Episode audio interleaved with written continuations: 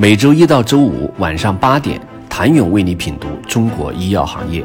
五分钟尽览中国医药风云。喜马拉雅的听众朋友们，你们好，我是医药经理人、出品人谭勇。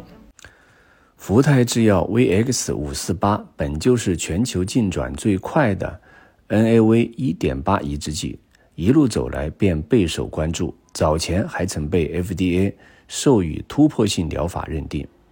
随着此次治疗疼痛性糖尿病周围神经病变的二期临床达到主要终点，在治疗十二周显著缓解疼痛，超过百分之三十患者疼痛评分下降超过百分之五十，中高剂量组超过百分之二十的患者疼痛评分下降超百分之七十，积极的临床数据进一步鼓舞了当前市场。而另一方面，镇痛药赛道的市场潜力甚至被用以和当前大赛道 GLP-1 比较，被认为显露出千亿市场的潜力。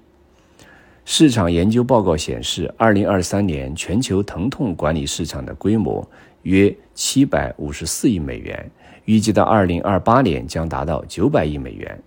播种建国，寒冬中两大突破性喜报。提振了急剧下滑的产业信心，加速了资本市场破冰。变革性的治疗方案势必仍会受到市场青睐。此外，福泰制药还布局了疼痛、鳞状细胞病、贝塔地中海贫血、抗胰蛋白酶缺乏症、肾病、杜氏肌营养不良症、一型糖尿病，有望在这些疾病领域带来下一个爆点。作为医药行业畅销书十亿美元分子的主角，福泰制药从实验室到华尔街的故事已被很多人熟知。从一九八九年至今，福泰成长故事最精彩的部分在于，它是一家从罕见病 biotech 中奇迹生还，并发展成为 big Farmer，。其生于华尔街对生物医药板块无比失望和无耐性的年代。既不是受资本青睐的天之骄子，核心团队在圈内也并非顶流，但福泰却能够在穿越五轮发展周期后，在又一个寒冬里，带着既非 GLP-1 又非 ADC 的光环，突破千亿美元市值门槛，甚至将有的全球营收 TOP 十的跨国药企远远甩在身后。出身没有顶尖团队，想象力不靠明星靶点赛道，赚钱不靠大生意挣，那这上市约三十年增长一千倍的市值，靠的是运气吗？当然不全是。进攻罕见病领域的 biotech 没有多少运气可讲。十年前的蓝岛生物是投资人眼中的香饽饽，但如今已被扔进了垃圾桶。而当初登陆美股前后，美国一众 biotech 们迎来首次萧条和震荡期，期间被看好的前十五强，至今几乎无一完整保留下来。好点的归宿是被并购，更多的是破产倒闭。市场环境的严苛不会给予福泰多少碰运气的机会。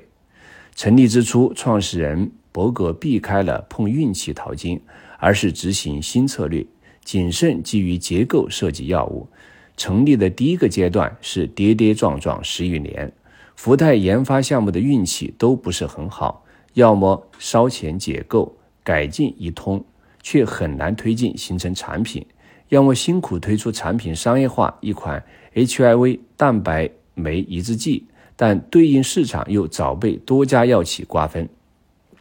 要么造了个潜力药物。但当扭亏业绩后不久，却被同领域更强大的后来者降维打击。